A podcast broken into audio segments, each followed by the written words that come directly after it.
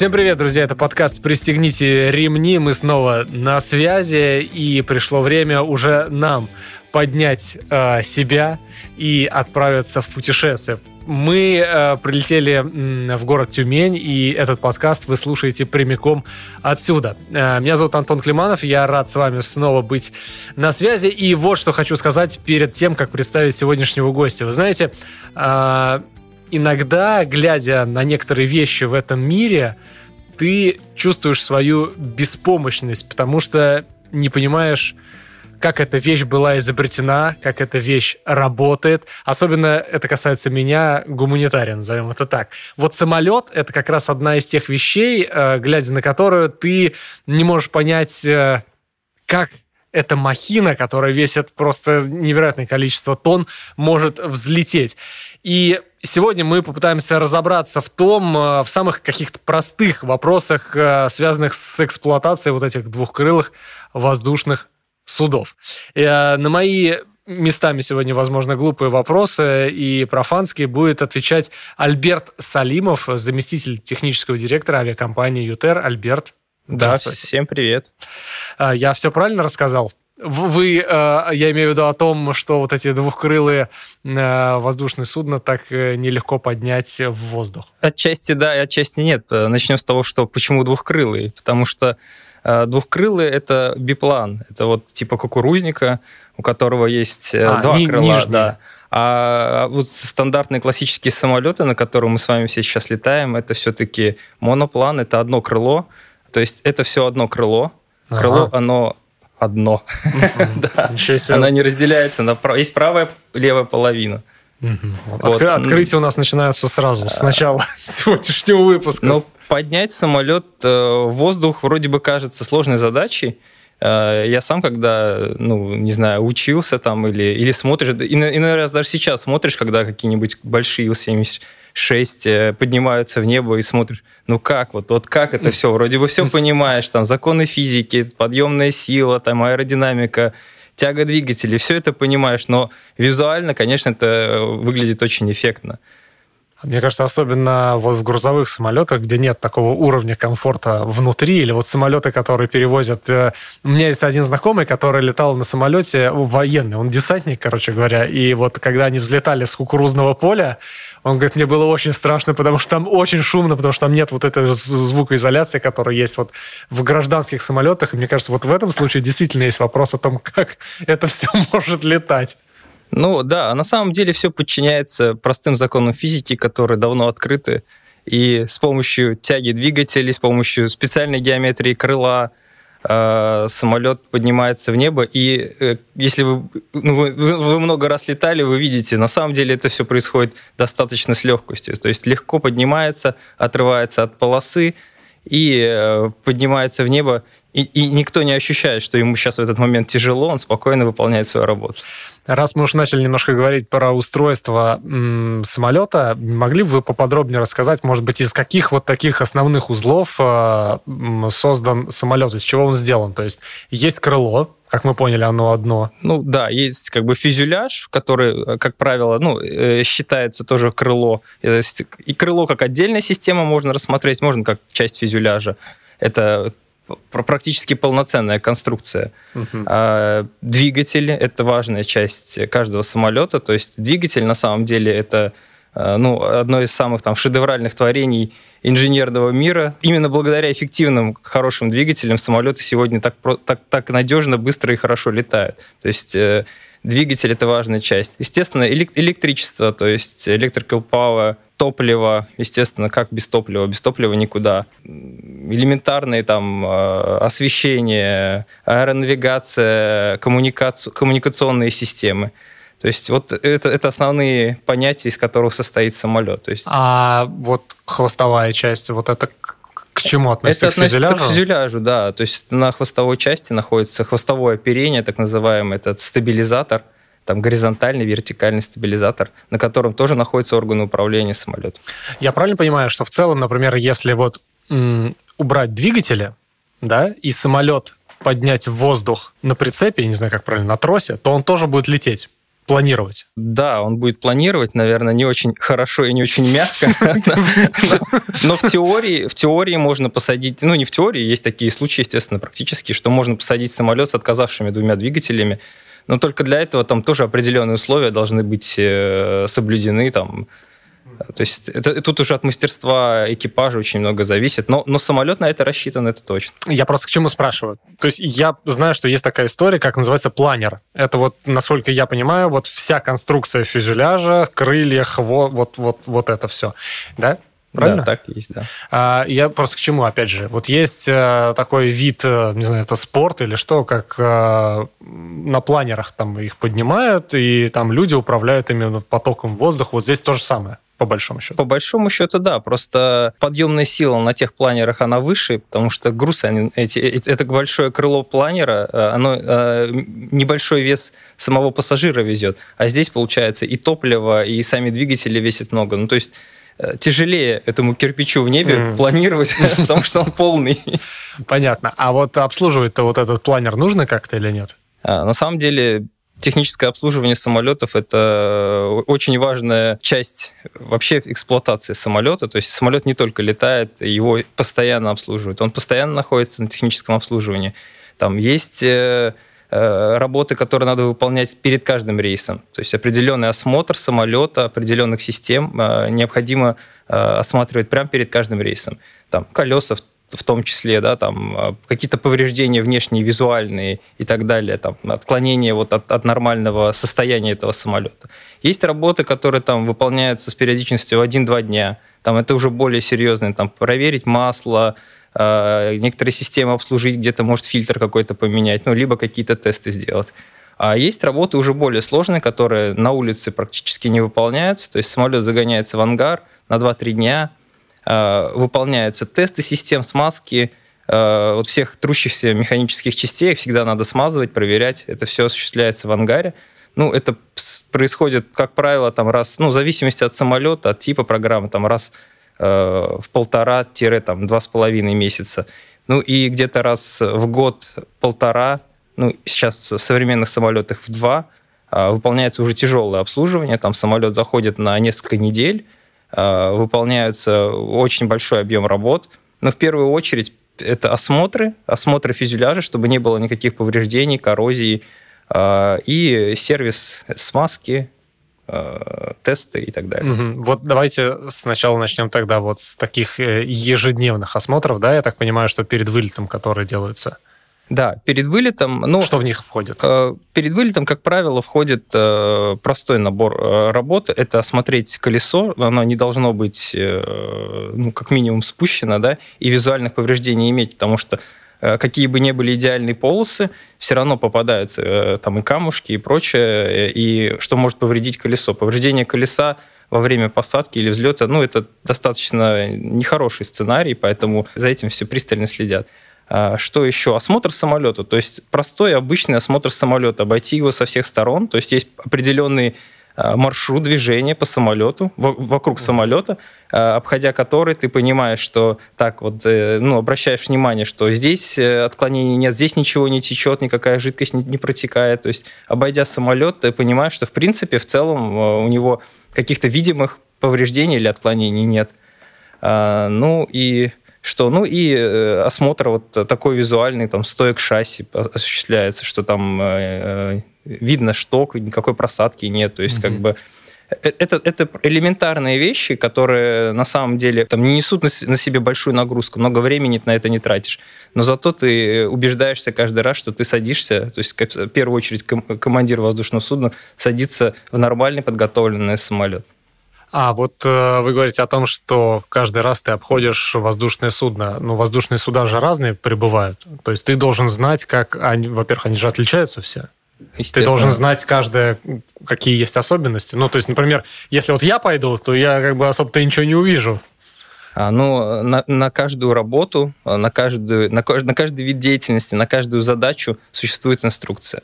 То есть э, у каждого самолета, у каждого типа самолета она своя, и поэтому там э, человек, который осуществляет обслуживание, либо пилот тот же самый, он знает, на каком самолете он летит, и он пользуется именно тем чек-листом, той картой осмотра, mm. которая подходит именно к этому типу самолетов. Понятно. Про шасси или колеса, как вы говорите, как правильно говорить, шасси или колеса? Ну, шасси это все вместе, амортизатор, колесо, тормоз, то есть это все стойка, стойка шасси. Угу. А колесо это колесо, то есть это только, только часть его. Там вообще какой принцип? Такой же, как у автомобиля или нет? Ну, в принцип, принцип такой же, заправляется только азотом. Это более безопасно с точки зрения э, пожара, если вдруг что будет, азот не, не горючий газ, нейтральный. Ну и у него свойства у азота по сравнению с обычным воздухом, они более так, к сжиманию, к, при температурах они более благоприятны. А на самом деле проблемы обычные. Самолет взлетает всегда в, ну, в большой снаряженной массе, он всегда под нагрузкой, колес на колеса испытывается колоссальная нагрузка, садится, тормозит, э, разные полосы, бывает лед, бывает дождь, то есть где-то там срабатывает антиюзовая система, то есть, ну... Э, АБС об, есть на обычно, самолете? Естественно, да, АБС, антиюз, это все есть обязательно.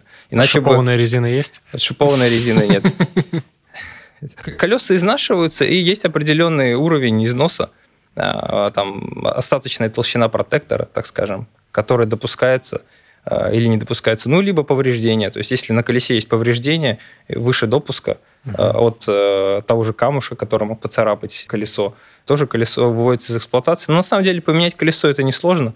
Там Шиномонтажи полтора... есть? Нет, ну колеса уже готовы, их шиномонтажи есть, да. А, это выполняется в отдельных цехах, так скажем, их шопы называем по, по импортному. Там процесс непростой, там проверяется неразрушающим контролем, колесо, все это, то есть все серьезно. Но когда он уже приходит на склад, это уже готовое собранное колесо, самолет поддомкрачивается, меняется колесо, там ну, полтора часа, и, в принципе, можно mm-hmm. полтора-два часа может заменить колесо. Часто вот вижу э, взлетные полосы, они разные. Некоторые как будто бывают в некоторых аэропортах, не помню сейчас где, как будто плиты лежат. То есть не асфальт, а вот в некоторых асфальт ровные. Вот эти плиты, стыки между ними, ну, чувствуются всегда. Вот когда самолет взлетает, садится вот с таких, это хуже для вот ш, э, покрышек, для шасси, для колес? Ну, на самом деле... Э, Или нет? И почему разные вообще взлетные полосы такие? Ну, взлетные полосы, по сути, я, я сильно не углублялся да, в природу, как, э, из, из чего там, э, ну, чем они отличаются, да, но по сути они все стандартизированы, все сертифицированы, и э, все обеспечивают необходимый уровень безопасности. И, как правило, они стоят из плит. Просто где-то расстояние между этими плитами настолько минимальное, что вы не ощущаете их. Асфальт, да, вы видите, скорее всего, в месте, где вы подъезжаете на руление, на рулежных дорожках, где вы садитесь в самолет, там в mm-hmm. большей степени асфальт. А сама взлетная полоса все-таки э, зачастую выполняется именно из плит. К другому немножко вопросу про бортовые компьютеры. Вот они обслуживаются как-то или нет? Потому что все знают, что самолет сейчас это такая электронная большая машина компьютеров в самолете различных систем много, то есть каждая система имеет свою подсистему, свои компьютеры, которые управляются, ну, как бы управляют определенным видом задач, тасков, да, которые, на которые они рассчитаны. И этим самым обеспечивается определенная надежность, что если отказал один компьютер, во-первых, у него, скорее всего, есть второй, который дублирует эту систему, а если отказал головной какой-то общий компьютер, да, ну, который управляет, который собирает информацию с нескольких источников, скорее всего, компьютер как бы местного значения, он работает. Поэтому вот в этом плане система достаточно надежная. Сейчас электроника надежная. А обслуживание самой электроники практически не происходит. Ну, бывает э, максимум, что э, удаление пыли, ну и прочее. Как правило, это блоки, готовые замкнутые блоки, Э, в которых меняются по блочному принципу. То есть ты неисправный вынул, исправный обратно поставил. При этом компьютер, как правило, диагностирует, самодиагностируется, и если есть какая-то неисправность, на нем же и написано, что он неисправен, и есть возможность его, ну, его необходимо заменить. Про внешнее вот такое обслуживание мы поговорили, а вот дальше как происходит внутреннее какое-то обслуживание, какие есть еще работы? Обслуживаются как сами двигатели, то есть что делается с двигателями? Ну, элементарно меняются фильтра, то есть топливо, двигатели, двигатели работают, ну, определенная периодичность. То есть каждый раз, э, у каждой работы есть определенная периодичность. То есть, например, замена, ну, я, я вот на память не помню у разных самолетов, потому что по-разному. Например, раз э, в 500 летных часов меняется такой-то определенный фильтр. И вот эти фильтра меняются э, в соответствии с программой, которую производитель рекомендует. Mm-hmm. То есть меняются фильтры топливные. Э, что еще? Там, ну, естественно, заправка маслом. Это обязательно для смазки подшипников слушается как-то работа, например, на слух, как вот, ну, я просто все, меня сравнивать не с чем, я с автомобилем вот э, аналогии провожу. Нет, на слух э, не услышишь по одной простой причине, потому что на Земле всех условий, которые есть в полете, всех на 100% не обеспечить, угу. потому что там можно вывести самолет на, ну, то есть нормальный режим, на котором можно провести Э, гонку двигателя, например, на Земле, он все равно ниже того, который идет взлетный режим. Mm. Вот. Но э, определенная программа этого обслуживания, она э, обеспечивает, так скажем, что и при том режиме, ну, то есть с двигателем ничего не, ничего не произойдет. Вот, например, есть объективные методы тоже инспекций. Эндоскопом, ну, бароскопом, эндоскопом э, проникают прямо в сам, в сам двигатель, осматриваются лопатки, прокручиваются их и а, оценивается их состояние. То есть, э, если вдруг что-то попало в двигатель, вы знаете, он как пылесос, он может и птичку засосать, и э, камушки различные. Если что-то попало, либо какое-то температурное разрушение э, начинает проявляться, есть достаточно часто, там, ну, опять-таки в разных типах по-разному, ну, где-то в среднем, наверное, раз минимум там, в три месяца, в полгода идет осмотр, залазит этим эндоскопом прямо в сам двигатель и осматривает его состояние. Это достаточно надежный объективный метод понимания, в каком состоянии находится двигатель. Ну и с, с внешней стороны вот эти самые большие лопатки, которые вы видите, которые, когда подходите к самолету, это называются лопатки вентилятора, потому что двигатель турбовентиляторный. То есть э, эти лопатки вентилятора – они э, осматриваются в первую очередь и чаще, потому что они воспринимают самую большую первичную вот эту загрязнение, там, ну, либо э, погодные условия, дождь, град, э, в первую очередь на себя, и поэтому они подвержены каким-то э, небольшим там сколам с окружающей среды. Но это на самом деле не страшно, лопатки титановые, достаточно прочные, как правило, там той глубины инспектирования, которая есть, вполне достаточно для того, чтобы сделать безопасный самолет. Часто люди выкладывают в соцсети или еще где-то, когда из вот сопла, да, правильно называется, ну, да. вылетает огонь. Это нормально вообще? Ну, так называемое факеление. Э, э, на самом деле есть э, ну, не сказать, что это прям совсем нормально, но это не является чем-то ненормальным. Это не происходит очень часто, это происходит достаточно редко. Вот на моей практике, не знаю, я встречал, может быть, э, таких случаев у нас в компании, может быть, парочку. Это происходит по причине... Э, это где происходит? Это на Земле происходит или в небе? Это только на Земле может mm. происходить, потому что причина там простая, на самом деле, чем-то схожа с обычным автомобилем. При запуске двигателей можно там а, ну, либо не соблюсти последовательность, либо не соблюсти время, время запуска. Тогда топливо на, на время пуска, на время там, раскрутки, зажигания приходит больше, ну, приходит недостаточное количество или больше. Например, двигатель не запустился с первого раза. Там с, в нормальных процедурах это, это нормально, можно запускать двигатель еще пару раз.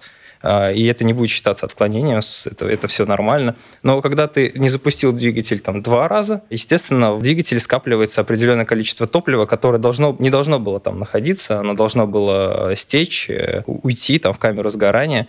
Есть э, время, которое надо выдержать между вот этими неудачными пусками – ну, не всегда этого просто достаточно, даже вот выполняя полностью регламент. И вот это э, свободное топливо, оно это не, не ну так скажем, не, не газ э, воспламененный, это, так скажем, вот такое как бы субстанция, это вот просто вот такой вот огонь, который потухнет, как только это топливо там закончится. Угу. То есть это чем-то похоже на то, как в старых автомобилях свечи заливали? Вот, да, а... да, да, вот именно на это и похоже, на чихание какое-то карбюратора, угу. да, вот, вот что-то похожее на это. Двигатели в разных самолетах, они же отличаются, правильно?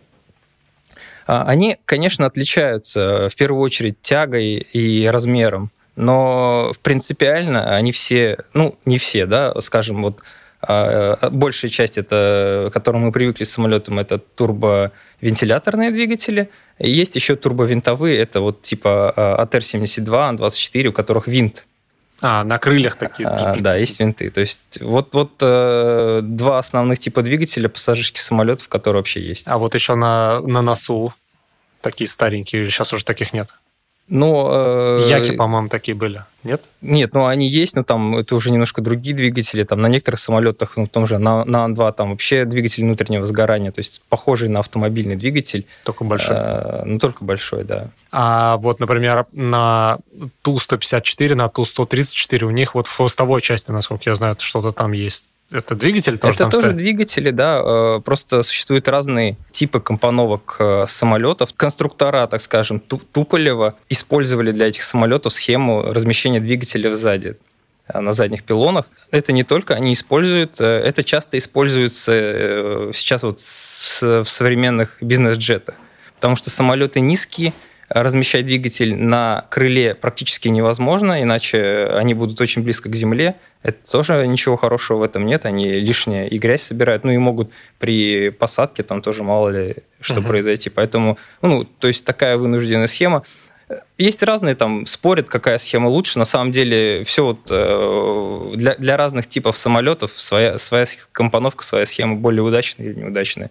В чем преимущество двигателя на крыле – это в том, что вот этот двигатель, когда летит, он имеет, ну, то есть двигатель имеет массу. Крыло, э, когда поднимает самолет, оно в, против, в противоположную сторону э, поднимает самолет. То есть двигатель еще является противовесом этой, этой подъемной силы. То есть он уменьшает нагрузку с этого крыла, потому что он там находится на этом крыле на, данный момент. Двигатели Airbus и Boeing, они одинаковые? Ну вот э, самые массовые, да, э, самолеты, там Boeing 737, ну, например, 800 еще до Максов, и Airbus, который не новый, Neo, а, ну, вот а старый. 321, 320. Ну да, CEO, да. Угу.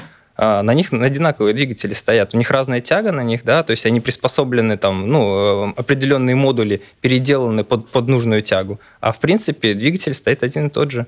CFM56 это, ну, там, скажем, американо-французский двигатель. Это модель абсолютно одна двигателя.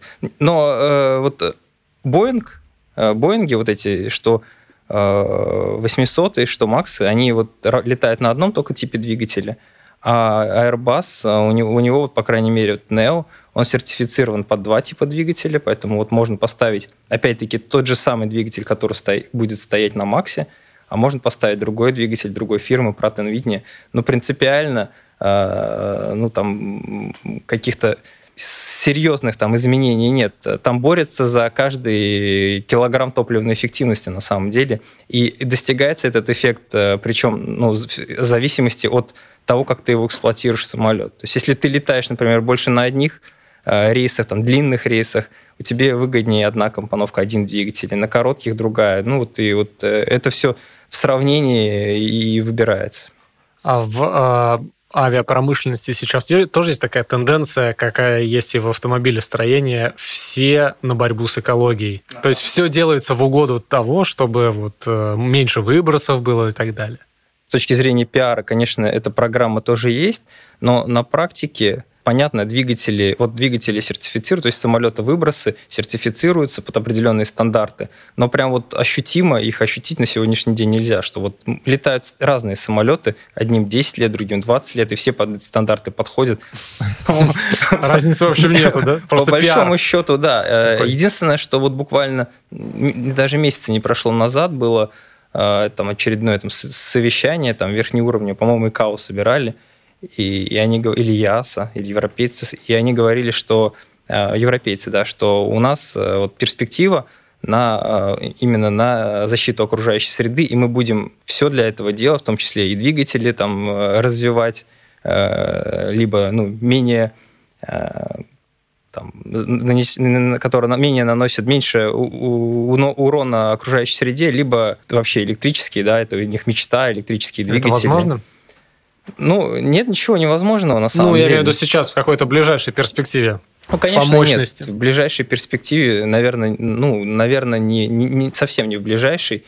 Там, после нашей пенсии, может быть, что-то похожее начнет Вопрос появляться. Вопрос в чем? В мощности? Да, сегодня нет э, возможности э, обеспечить, э, ну, обеспечить требуемую тягу при помощи этих электрических двигателей и емкость батареи для того, чтобы эта емкость хватало ввести не только сам самолет, но еще и пассажиров, которые там в этом самолете есть, и грузы. То есть сейчас те модели, которые показывают нам по телевизору, ну, это, как правило, там максимум один человек управляет самолетом. Ну, вот это все, что может он, потому что у него не хватает тяги для того, чтобы поднять что-то что больше. Говорим о двигателях, ты говоришь, вот и, и Boeing, и Airbus. Есть какие российские разработки? Э, наверное, вот самая пропиаренная российская разработка это PD-14, э, двигатель, который вот буквально недавно установили на МС-21. Активно его сейчас испытывают. МС-21 это что? Ну, это наш российский самолет, э, магистральный самолет 21 века. А, да? Это который... А он где-то летает или только прототип? Ну, насколько я знаю, 5 самолетов произведено, они проходят сейчас сертификационные э, испытания, но э, все самолеты до этого проходили испытания с американским двигателем Pratt Whitney. Угу американско-канадским двигателем. Но вот э, сейчас, в чем самый прогресс считается, что наши вспомнили, как делать двигатели. То есть двигатель можно создать, но он должен быть для пассажирского конкретно самолета, не военный, а пассажирский самолет, для самолета, чрезвычайно надежным. Он должен долго летать э, с минимальными там, э, эксплуатационными потерями, э, должен экономить топливо, потому что вот каждый, каждый килограмм перевезенного топлива это это деньги. То есть э, на это все и рассчитано. Но считается, что вот этот двигатель э, может составить конкуренцию вот этим иностранным лидерам Pratt Whitney и э, CFM. Но пока, в общем, до реальных каких-то результатов, в общем, их еще нет, скажем, все это тестируется. Ну, двигатели, да, их создали, их сертифицировали в отдельности от самолета, а сейчас их сертифицируют вместе с самолетом. То есть вот э, пока еще в небо не поднимался этот самолет, но уже он, этот двигатель уже на крыле, конкретно самолета МС-21, и я думаю, что в ближайшее время, на а начале сколько, следующего года. Сколько вообще так проходит времени для теста, например, самолета того же, для теста тех же двигателей? Сколько нужно времени, чтобы понять, что действительно двигатель экономичный, безопасный, ну и вот все критерии, о которых ты говорил? Э, ну, много от чего зависит. Э, зависит от того, с какой ты платформы начинал. То есть, либо ты с нуля начинал, то, естественно, сертификация пройдет, э, ну, больше, больше моментов тебе надо сертифицировать каждую систему, каждую систему, работающую вместе, совокупность этих систем. Поэтому наши вот самолеты сертифицируются по 3, 4, 5 лет. И это, это нормально. То есть, сертифицируется конструкция самолета вместе с, со всеми системами. Ну, иностранцы научились быстрее это делать. Во-первых, потому что они э, очень долго модернизировали старую базу, то есть то, то же самое, это Боинги, Airbus, то есть, по сути, фюзеляж, основная часть, основ, основные уже моменты уже сделаны, и частичные изменения их сертифицировали уже там в моменте эксплуатации, а потом уже э, какие-то глобальные новые серии, их проще сертифицировать на базе уже того, что есть. Но вот э, на самом деле Макс пока этим поплатился, поэтому своей гонкой за, за сертификацию, за ускоренную сертификацию, сейчас вот досертифицируется уже два года. А в России сертификацией занимается вот э, Росавиация или кто? Да, в России. И как она э, с мировым авиасообществом связана? Как связано, я не могу сказать. Угу. Я, я думаю... просто имею в виду, что мы, например, у себя скажем, что все, мы сертифицировали, у нас все отлично, двигатель подходит к фюзеляжу, все отлично, все совсем работает, и только в России мы можем это использовать, или по миру тоже? Вот в чем вопрос. Мы, мы можем э, летать на этих самолетах, да, по миру тоже, но э, для того, чтобы продавать там самолеты в зарубежные страны, их сертифицируют, параллельно сертификации происходит обычно сразу в нескольких странах. А. То есть э, идет сертификация в России, параллельно идет сертификация в Европе, этого же самолета. Ну, я, я уверен, что в Китае я просто об этом, об этом не задумывался. А, вернемся немножко к двигателям. Кстати, почему работают на керосине они? же керосин или как авиационное топливо? Ну да, авиационный керосин. Почему не бензин? И чем, в чем отличие? Хороший вопрос. На самом деле керосин э, более горючий, более легковоспламеняющийся. То есть это топливо необходимое для нагрева газа в самом двигателе. То есть бензин э, не имеет таких э, горючих способностей. Это вот это основная причина. Это не октановое Навер... число, на, это вот... Наверное, меньшая степень сжатия может быть какая-нибудь. Ну ладно, мы сейчас тут наговорим. Ну да. А получается, керосин путем переработки проще или сложнее, чем бензин? То есть я хочу понять, он дороже или дешевле бензина? А, дороже или дешевле? Да. А, для конечного потребителя я думаю, что примерно похожая цена. А, ну, то есть я вот для себя представляю цену керосина, да, вот на сегодняшний день в России и цену бензина, по которому я заправляю машину. То есть э, просто В принципе, с точки зрения производства, я думаю, что нет особой большой разницы. Просто больш... есть разница, что не все не все перерабатывающие заводы выпускают то, тот или иной тип топлива. Ну и частота повторения правильного э, состояния этого топлива, мне кажется, допуски на авиационный именно керосин, они гораздо жестче. Э, то есть чем... здесь важно чистое топливо? Ну да, то есть топливо должно быть всегда одного и того же стандарта. Так как нам рассказывают, на заправках там могут налить там, на обычных бензиновых там, воды или еще чего-то, здесь это вообще в принципе недопустимо.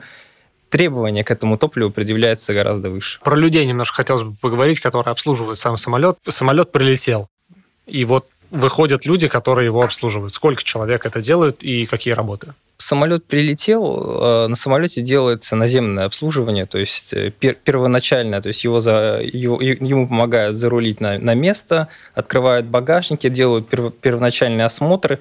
Э, это на самом деле не, считается даже полноценным техническим обслуживанием, это называется наземным. То есть это работа для того, чтобы обеспечить посадку-высадку пассажиров, открыть багажники, Э, ну и так далее, да, подключить там воду, слить, слить дренаж и так далее, такие, такие рутинные, рутинные задачи. К этому же обслуживанию приурочены некоторые техническое обслуживание, поэтому вот где-то 2-3 человека подходят к самолету и выполняют вот этот первоначальный вид э, работ подготовки самолета к рейсу, так скажем. Угу. Виды уже технического обслуживания, ну, минимум, э, когда, когда на ежедневное обслуживание приходит, минимум два человека приходят. Но все зависит от того, как быстро надо э, выполнить работу. То есть, если э, написано, что всю эту работу надо выполнять 6 человек и часов. То есть 6 человек часов. Пришло 2, сделал за 3. Пришло 3, сделал за 2. Угу. Ну и так далее. То есть если самолет в данный момент встал на стоянку, и у него есть между, между рейсами расстояние там три часа, то спокойно приходит два человека и обслуживают. Нету этих трех часов, придет больше людей и обслужит самолет. Хотел спросить про то, как самолеты обливают антиобледенительной жидкостью. Это кто делает? Ну, это, это здесь же входит? Это тоже часть наземного обслуживания, это не техническое обслуживание, а, это часть наземного обслуживания, но э, да, каждый самолет при определенных температурах, э, то есть обливается антиобледенительной жидкостью. То есть при минусовых температурах, при Э, влажности определенной. Это все прописано. А каждая компания, на самом деле, есть рекомендации, каждая компания может ужесточить эти рекомендации, то есть не может делать мягче ни в коем случае, но может, например, написано при минус 5, э, авиакомпания может сказать, нет, я при нуле уже буду обливаться, у меня были случаи там э, неблагоприятные, мы считаем, или у нашей география полетов такая, что вот здесь сегодня минус 5. А зачем поливать вообще? Чтобы при взлете закрылки вот эти все открывались или зачем? Ну, да, оно предотвращает появление именно льда на, в первую очередь на управляющих поверхностях, которые очень чувствительны на взлете, на посадке, на, на взлете в первую очередь очень чувствительны к образованию льда. То есть на крыльях. Да, на, на крыле. Но при этом получается, что реальный ее эффект этой антиобледенительной жидкости, он не такой большой. То есть э, он нужен на время взлета, а далее, уже когда самолет взлетел, этот уже фактор там, образования льда, он уже не такой высокий, там, как правило, ничего уже Просто не образуется. там такая скорость, и ну, что уже, там да, уже все, нет. все смыло, чем тебя облили. Уже ничего нет. Да, а вот эта антиобледенительная жидкость, она это что такое? Это омывайка обычная или нет? Нет, это специальный раствор. Я, честно говоря, состав даже его не подскажу. Там а, он зависит от температуры. Можно начинать вообще по, по регламенту, можно начинать там при плюс 5 обливать теплой водой. Угу. То есть, как бы, ну, когда и так тепло, угу. да, плюсовой. Ну и, и дальше определенная концентрация вот этих веществ, которые создают защиту от образования, образования льда на плоскостях угу. крыла. А как часто нужно мыть самолет? Вообще его моют? А, да, самолеты моют. А, как часто нужно, настолько, насколько ты хочешь его видеть чистым, настолько А он пачкается вообще где-то?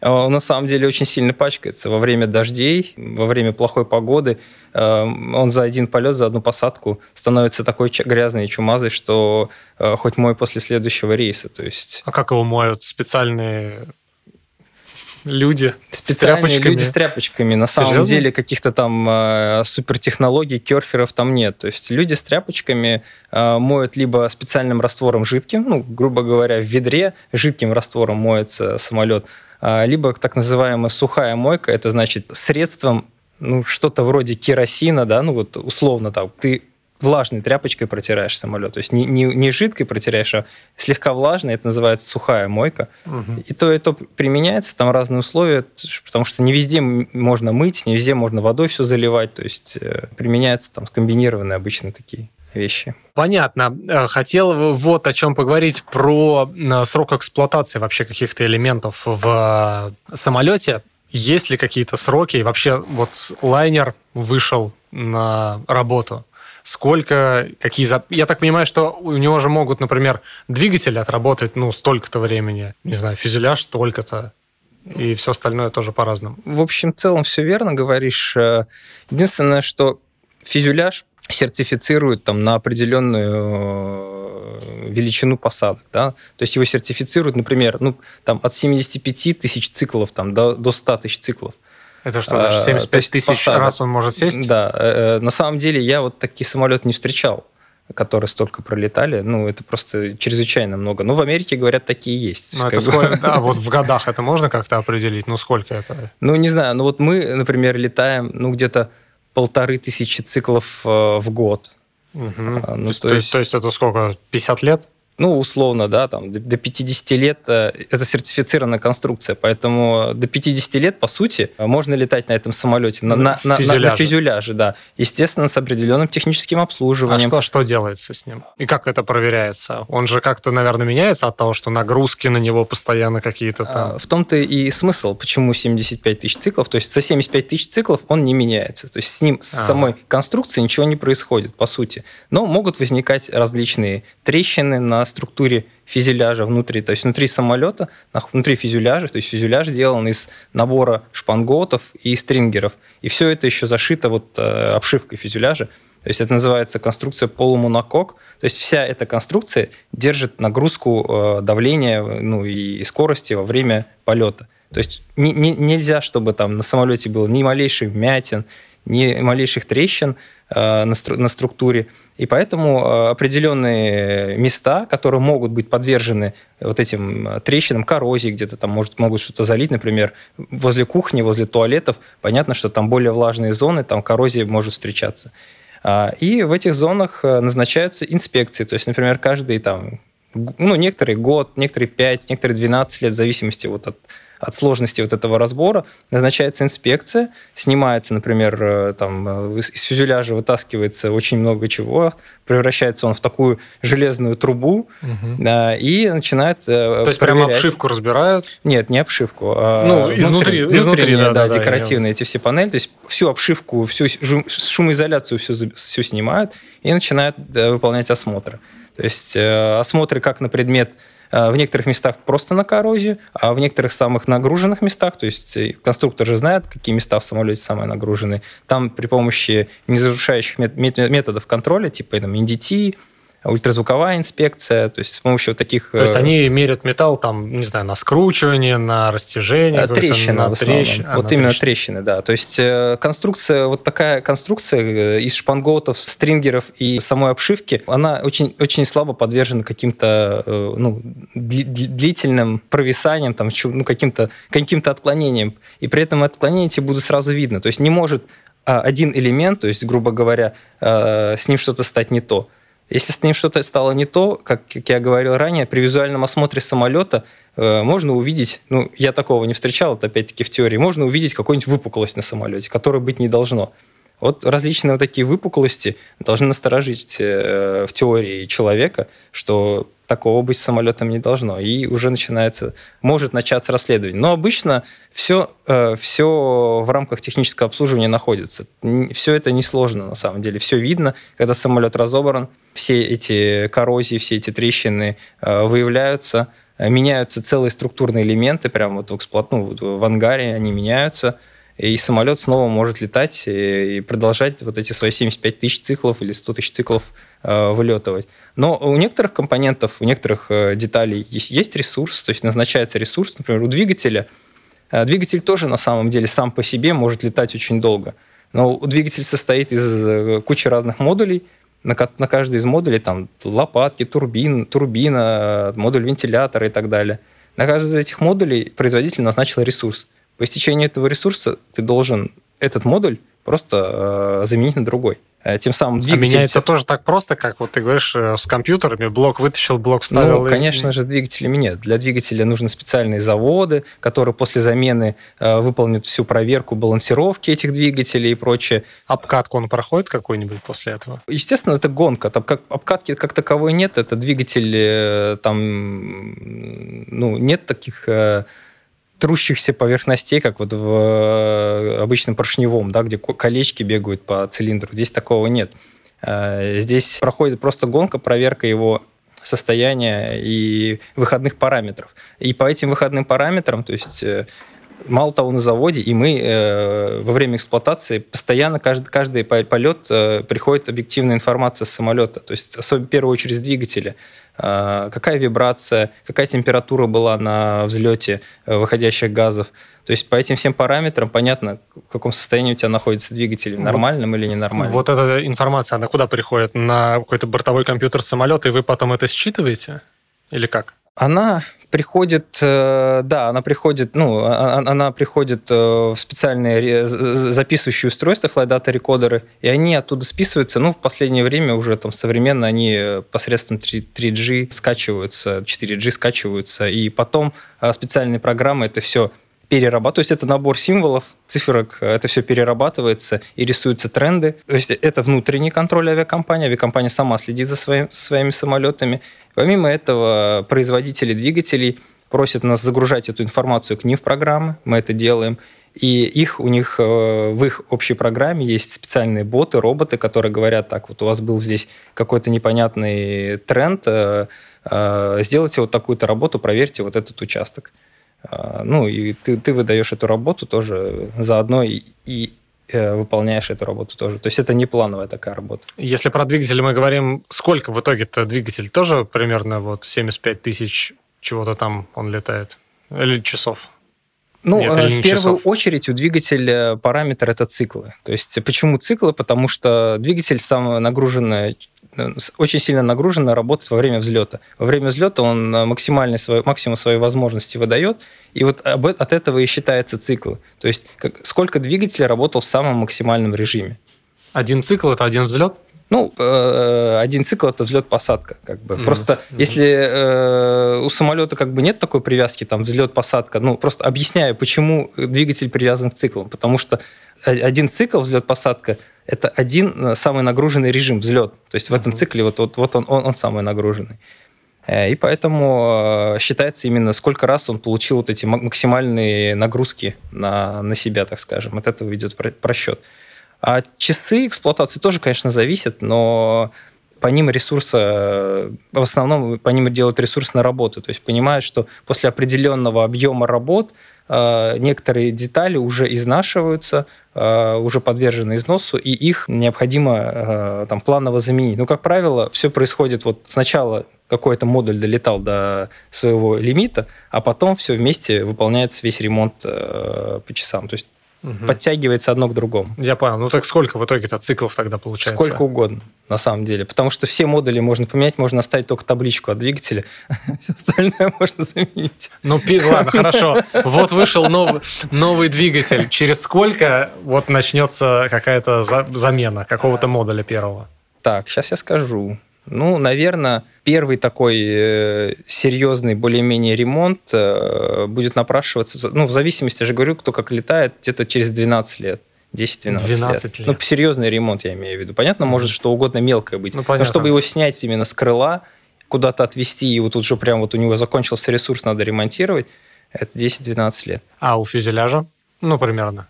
А у фюзеляжа первый, э, в принципе, первый крупный чек у фюзеляжа это стандартно сейчас ну, первый в 10 лет, но вообще с периодичностью 8. То есть первый mm-hmm. раз в 10, а потом каждые 8. Mm-hmm.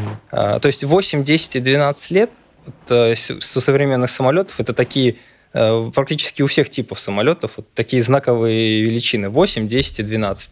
То есть 8 лет там смотришь фюзеляж изнутри, 10 там больше в топливных баках работа, 12 э, тоже, тоже фюзеляж изнутри, но там больно расширенная зона, это еще некоторые дополнительные моменты. Когда самолеты переходят из одной авиакомпании в другую, как их продают? Их же обследуют какие-то специалисты, техники вот на этот предмет? Или как автомобиль также не бито, не крашено, покупай, все дела? Один хозяин, ПТС оригинал. Есть, э, вот в авиации есть э, небольшой... То есть на самом деле принять самолет – это сложная задача, потому что когда ты принимаешь самолет, ты должен убедиться, что все абсолютно обслуживание, которое было до тебя, сделано корректно, вовремя, в срок, компетентными специалистами, и на самолете нет ничего того, чего там не должно стоять. То есть эти, это куча документов за всю, за всю его жизнь, несколько коробок документов, где там техники расписываются, ставят печати. Это все надо проверить. Надо проверить, что все работы были выполнены. Иначе, э, ну, нет такого, что это не я, это он, да, то есть ты взял самолет, ты берешь всю полноту ответственности за его эксплуатацию и за ту эксплуатацию, которая была до тебя. То есть ты берешь его вот в том состоянии и отвечаешь за весь самолет с сегодняшнего момента. Но есть преимущество в том, что а, берешь ты самолет тоже у компании, которая э, действовала по тому же принципу, у нее такие же сертификаты, такие же стандарты, она работала по тем же стандартам. И поэтому все компании работают по похожим, по одинаковым стандартам. И, в принципе, вот документы, подтверждающие э, их работу, они котируются везде. То есть они подтвердили бумажкой, Э, документом подписанным, что эта работа выполнена. У тебя нет оснований не доверять, потому что система она построена так, что э, компания, которая выпустила этот сертификат, она сертифицируется там, отдельно в государственных органах. То есть э, вот, вот эта система сертифицирования, она дает тебе возможность доверять предыдущему владельцу, предыдущему оператору. Ну, тут больше даже не владельцу, потому что в современном мире самолеты не покупают, их берут в лизинг, эксплуатируют э, в лизинге, и в этом даже ну, есть преимущества и недостатки. Преимущество в том, что, по идее, по окончанию срока ты не думаешь, ты не заморачиваешься, куда же тебе его продать, там уже с там, ну, уже поживший виду самолет. А недостатки в том, что тебе этот самолет надо вернуть, владельцу, который э, выставляет жесткие требования, что ты его должен вернуть примерно в таком же состоянии, в каком ты его взял. То есть ты должен эти, это состояние соблюдать. А в лизинг берутся они, получается, у а, производителей, то есть у Боингов? У Нет, специальные институты, банки, лизинговые компании, которые покупают большими пакетами самолеты у производителей и э, передают это уже в лизинг это я просто к чему? Вот, например, есть старые самолеты, да, вот сейчас в российских аэропортах, когда пролетаешь, много видно самолетов Ту-134 стоит, Ту-154, которые уже не летают. Вот с этими самолетами что-то происходит после того, как они их уже сейчас вывели из эксплуатации, вот с ними что-то делают или они просто гниют, стоят? Ну, на самом деле, э, в этом, в этом-то и фишка э, э, лизинга. То есть, если когда авиакомпания имеет свой самолет, она по истечении, ну, когда самолет, самолет на самолете перестает летать э, не потому, что он налетал 75 тысяч циклов, а потому что налетать на нем становится невыгодно. Новые технологии, экономия топлива, там новые инженерные решения, самолет становится эксплуатировать каждым годом дешевле, то есть новые самолеты их эксплуатировать дешевле, они экономнее, Э, ну и так далее и тому подобное. И поэтому ты не можешь просто конкурировать на своем уже там престарелом самолете с ними, и поэтому ты его ставишь. А, в этом-то и преимущество, что когда ты берешь самолет в лизинг, ты не думаешь, куда ты его денешь, ты его вернешь собственнику, потому что денег То есть нужно. те самолеты, которые стоят, это не в лизинге самолета? Скорее всего, это самолет собственный. Вот когда твой самолет собственный, получается такая дилемма. Тебе вроде бы его выкинуть жалко, потому что он твой, он же вроде что-то стоил, и летать-то даже он умеет на самом деле. Просто тебе это невыгодно. А с другой стороны, э, ну вот опять-таки, а с другой стороны, тебе это уже невыгодно. То есть вот он стоит и стоит. И поэтому, э, если у тебя есть такой актив, то его надо либо вовремя продать, а, если его еще покупают, либо вовремя уже смириться, разобрать а, и перестать уже давить асфальт, давить э, плиты в аэродромах. Альберт, у меня такой вопрос. Не мог бы понятным языком объяснить, как самолет взлетает? Для взлета там переводят стабилизатор да, в режим кабрирования для того, чтобы... Так, что такое стабилизатор? Это на хвосте находится, то есть это э, на хвостовом оперении. Угу. Выпускают закрылки максимально. Для в, того, вниз их опускают? Э, да, выпускают для того, чтобы... Ну, не, не всегда максимально, на расчетную, так скажем, нагрузку, на, на расчетный угол, для того, чтобы создать необходимую силу подъемную. Угу. При, э, определенном, при определенной скорости выполняется там э, процедура взлета, да, то есть, э, как, как вы говорите, штурвал там на себя, да. Сейчас же нет штурвалов. А, ну, на, Боинг, на Боинге есть. А, на Боинге На Airbus нет. На Airbus. То есть там, там джойстик. Ну, так скажем, да, сайстик, это джойстик, да, ну, условно, да. Вот, вот когда ты делаешь, тянешь штурвал на себя, что происходит? Руль высоты э, переводится в режим, э, ну, взлет, взлетный режим, то есть э, меняется угол, поднимается нос, и самолет отрывается от земли. Так, и дальше, когда вот он только-только набирает высоту, закрылки убираются обратно? Закрылки обязательно убираются, потому что ну, есть определенные ограничения по полетам, по скорости с выпущенными закрылками.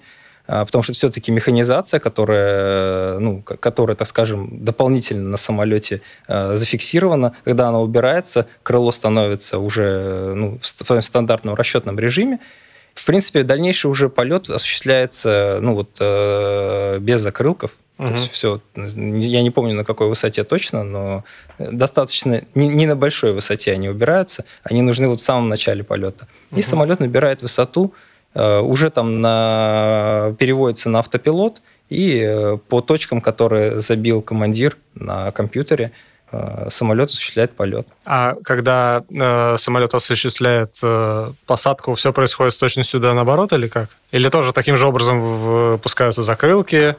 Да, закрылки, шасси, э, создается тоже определенная... Снижается скорость. То есть скорость и закрылки – это две взаимосвязанные вещи. То есть э, так же, как э, нельзя лететь с большой скоростью э, с выпущенными закрылками, также нельзя лететь с маленькой скоростью с, с невыпущенными закрылками, mm-hmm. потому что подъемная сила становится меньше. Компенсирует вот эту подъемную силу, э, то есть скорость она зависит от, то есть подъемная сила зависит от скорости, поэтому это все компенсируется и самолет э, спокойно садится. Самому когда-нибудь хотелось полетать? Честно говоря, прям вот такого дикого желания не было. А расскажи, пожалуйста, как ты попал вообще в авиацию и стал Э, ну, заниматься самолетами? Э, я закончил э, Уфимский государственный авиационный технический университет в Уфе. На самом деле специальность у меня была не эксплуатация самолетов, а производство, ну там называется она по-сложному, поэтому я простыми словами производство двигателей uh самолетных. В целом, ну, естественно, мне всегда это манило, мне всегда было интересно. Но не так много предприятий по производству двигателей самолетных э, в нашей стране, а в принципе, как бы принципы заложенные, технологии, они много где присутствуют. Поэтому я попробовал себя там э, в одном месте, потом в нефтянке поработал, там добился определенных результатов, э, но пришлось уезжать из Тюмени.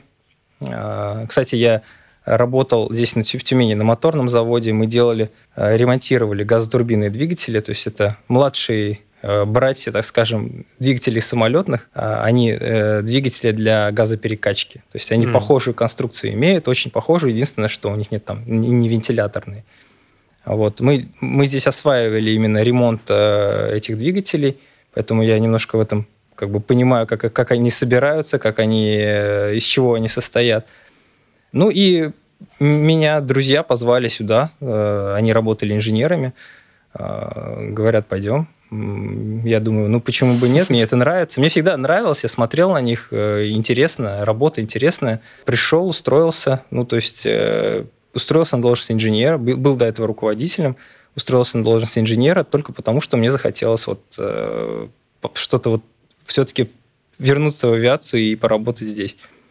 И год за год за годом, ну как, не так-то много времени, на самом деле прошло 7 лет, я работаю здесь. Самое главное, ну, для любого, мне кажется, инженера, самое главное, просто выполнять свою работу правильно, там, совест, совестливо. А если ты хочешь расти, то ты просто делай еще что-то. То есть ты должен сделать эту работу. А хочешь э, подниматься по карьерной лестнице, ты должен сделать еще что-то, что тебя, тебя не просит совсем. И вот это что-то помогает тебе расти дальше. А, а то, что ты делаешь э, хорошо и правильно и корректно твои, свои обязанности, это не дает тебе, так скажем, провалить твою основную деятельность. А где вообще в целом учатся люди, которые работают инженерами? Все в авиационных институтах или нет? Ну, как правило, стараются брать с авиационных институтов, с, универс... с авиационных университетов, потому что российское законодательство подразумевает там, а, ну, для работников, а, техников, которые сертифицирующий персонал, а, именно корочки авиационного, ну, авиационного предприятия, там, авиационного университета. Ну, университета, техникума, колледжа, там, училища и так далее. Вот. Но это общая база для того, чтобы обучиться на конкретный тип самолетов, есть специальные обучающие центры, в них ты проходишь теорию, в них проходишь практику. После этого ты э, становишься, ну, то есть у тебя есть определенные уже, то есть ты уже с, человек с корочками, но ты, ты, ты пока еще не, ты можешь заниматься некоторыми работами на самолете, но под присмотром старших коллег, старших э, э, товарищей, так скажем. После пары лет, двух лет э, уже стажировки на рабочем месте – у тебя есть возможность сдать на первую квалификацию, там категория A называется. Это уже сертифицирующий специалист. Часто говорят там сертифицированный специалист. Нет, на самом деле это сертифицирующий специалист. Это, это, это в этом сама суть. Это самолет, который, это человек, который сертифицирует самолет после обслуживания. То есть я сделал, я закрутил эту гайку, и я сертифи... выпускаю сертификат о том, что я эту гайку закрутил правильно, корректно, и в документации прям так и написано, как и надо было, я ее закрутил. То есть э, в этом нюанс. То есть э, сначала категория A, она такая достаточно ограниченная, немного работ ты можешь сам сертифицировать, все равно остаешься в первую очередь там, помощником у более квалифицированных людей категории B1. А еще через пару лет ты можешь сдать уже на эту категорию, а, ну и тогда уже ты получаешься полностью сертифицирующим специалистом, а, с уже там, авиационным специалистом со свидетельствами сертифицирующим. И на этом на самом деле никогда обучение не заканчивается. Обучение проходит постоянно, регулярно. Помимо того, что тебе надо поддерживать э, текущее обучение постоянно, тебе надо практиковать э, все те знания, которые ты, у тебя имелись. Дополнительные там можно получить образование по запуску двигателей, потому что просто обучившись на обслуживание, ты не имеешь права запускать двигателей. То есть это, это дополнительное образование. Ну и, и так далее. Там много дополнительных э, вещей, на которые, на которые дополнительно учат, дополнительно стажируют, и а, ты сможешь быть хорошим работником. Э, самое интересное для тех, кто нас слушает, наверное, и думает, может быть, и мне туда пойти. Э, зарплата какая? Как, что стоит, э, на что стоит рассчитывать человеку, который приходит работать вот инженером авиационной промышленности? На самом деле зарплата у инженеров авиационной промышленности хорошая, у людей, которые хорошо работают. А от чего зависит? Э, ну, есть же инженеры, которые крутят руками, да, то есть это немножко разные вещи. Есть инженеры, которые занимаются там процедурами летной годности. То есть это надо вовремя работу запланировать, это надо правильно карты эти составить для того, чтобы эти карты выполняли уже техники. Э, не знаю, ну, квалификации у людей разные, но я думаю, что те, кто работает руками, уже сертифицированные специалисты, ну, 1080, наверное, получают рублей. Угу. Те, кто работает э, в поддержании летной годности, там очень большой диапазон, очень большой разброс, то есть э, могут больше получать, или меньше, чем могут тем, получать как меньше, так и гораздо больше. Потому mm-hmm. что вот от, э, там от квалификации конкретно одного человека э, можно не держать, например, троих других э, менее квалифицированных. Поэтому очень важную роль играет опыт и квалификация. Понятно, понятно. Такой еще вопрос. Вот если что-то происходит неприятное с самолетом, ну, не знаю, самолет выкатился за пределы взлетно-посадочной полосы, авиакатастрофа какая-то произошла или что-то в этом духе, то начинается какое-то расследование. Часто мы слышим о том, что стала там причиной того-то или иного инцидента техническая неисправность. Вот в этом случае как проходит, и к тебе кто приходит, как проходит вообще расследование, что ты должен рассказать, показать, как обслуживалось и так далее? Ну, э, на самом деле технически, техническая неисправность э, это случающаяся вещь э, в жизни, естественно. Но за последнее время, ну, я, по крайней мере, не встречал не только у себя в компании, а и в других компаниях, э, чтобы прям серьезные последствия были с самолетом по причине именно технической неисправности. Любая вот серьезные последствия это совокупность нескольких причин. Там могло что-то не работать, плюс там, э, там что-то с полосой, что-то еще, что-то еще. То есть совокупность этих причин, э, одна из этих причин бы никогда бы не стала причиной серьезного инцидента. А вот в совокупности оно приводит э, к чему-то более серьезному. На самом деле, что происходит? В первую очередь ты сам э, начинаешь разбираться и понимать, а, а, а может ли это повториться. То есть вот еще пока никто не пришел, Угу. Ты, ты же ты понимаешь всю полноту ответственности. Самолет-то не один, да, а самолетов много. И ты э, за короткий промежуток времени должен сделать анализ, э, ну, то есть со своей командой, своими ребятами, А, может ли это повториться? Это самое важное. Если это может повториться, надо, значит, э, сделать план мероприятий, э, как эти риски повторения убрать либо снизить на других самолетах.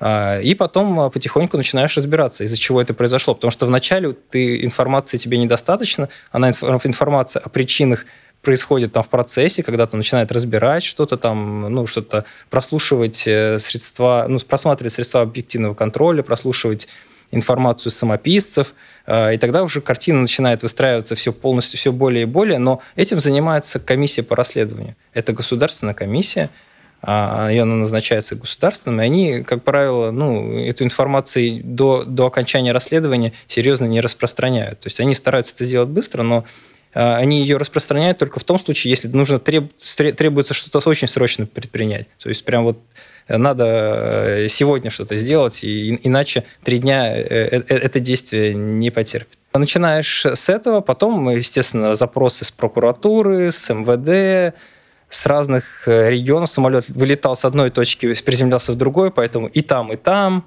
и Росавиация, и там, и там, и то есть одни и те же запросы, одни и те же вопросы, ты направляешь всю имеющуюся у тебя документацию – Э, показываешь, как обслуживался тот компонент, что э, все регламенты соблюдены, э, отклонений никаких не было. Это все направляется. Ну и, как правило, уже комиссия по расследованию делает выводы, что, что стало причиной того или иного инцидента.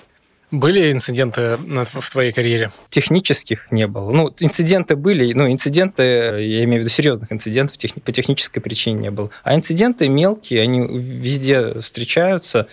Э, у любой компании они встречаются. Самое важное в инциденте сделать правильный вывод. Не скрыть, не попытаться это что-то э, списать на какую-то другую проблему. Сделать правильный вывод, найти реальную проблему и ее устранить. Вот это самое важное. Груз ответственности, который есть, безусловно, перед там, пассажирами, вообще перед э, людьми, э, которых ты перевозишь, насколько он большой, вообще давит ли это? Ну, а груз ответственности, конечно же, большой, потому что авиакомпания, то есть э, независимо, вне зависимости, кто конкретно был виноват, да, в конечном итоге авиакомпания несет ответственность за перевезенных пассажиров. То есть э, авиакомпания продает эти билеты, и авиакомпания должна обеспечить всю безопасность. И нельзя, например, свалить вину на определенного техника, или там, ну, в конечном итоге, конечно, он тоже будет виноват, но то есть компания не может себе такого позволить, потому что компания выбрала эту, э, этого техника для обслуживания своих самолетов. И поэтому компания должна обеспечить это все э, обеспечить весь мир, э, все меры безопасного, безопасной эксплуатации самолета. И да, ответственность, конечно, есть, но если об этом постоянно думать, можно вообще не работать. В том-то и смысл адекватного человека. Если ты адекватно понимаешь эту ответственность, ты будешь адекватно работать и адекватно выполнять свои обязанности. Поэтому я думаю, что я не думаю об этом постоянно. Оно это просто у меня в голове. Это мозг, мозг, это, мозг мой, мною управляет с учетом этой информации. А самое важное, что могу сказать, что я летаю на этих же самолетах. То есть я знаю, как они обслуживаются, я знаю э, их болячки, да, ну, условно, да, я знаю там э, все о них, э, ну, очень много об этих самолетах, я на них летаю, я на них летать не боюсь. То есть я абсолютно не боюсь летать на этих самолетах. А это, мне кажется, тоже очень важно.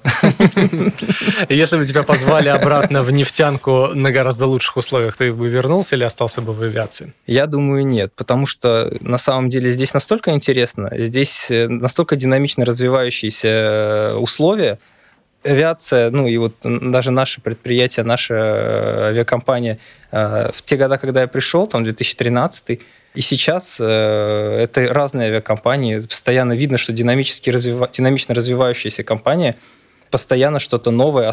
Мы освоили очень много нового, ну, именно с технической части, там, и программных продуктов, и видим свой эффект, видим, видим то, что мы делаем. Это всегда приятно нас понимать и осознавать. Прекрасно. У нас э, сегодня был в гостях человек, который влюблен в свою профессию. Не побоюсь этого слова. По крайней мере, так показалось мне э, в течение сегодняшнего разговора. Альберт Салимов, заместитель технического директора авиакомпании «Ютер». Альберт, спасибо большое за этот интересный разговор. Друзья, подписывайтесь на, на наше сообщество, слушайте подкаст «Пристегните в ремни» на всех возможных цифровых площадках. До скорой встречи. Спасибо, до свидания. Пока.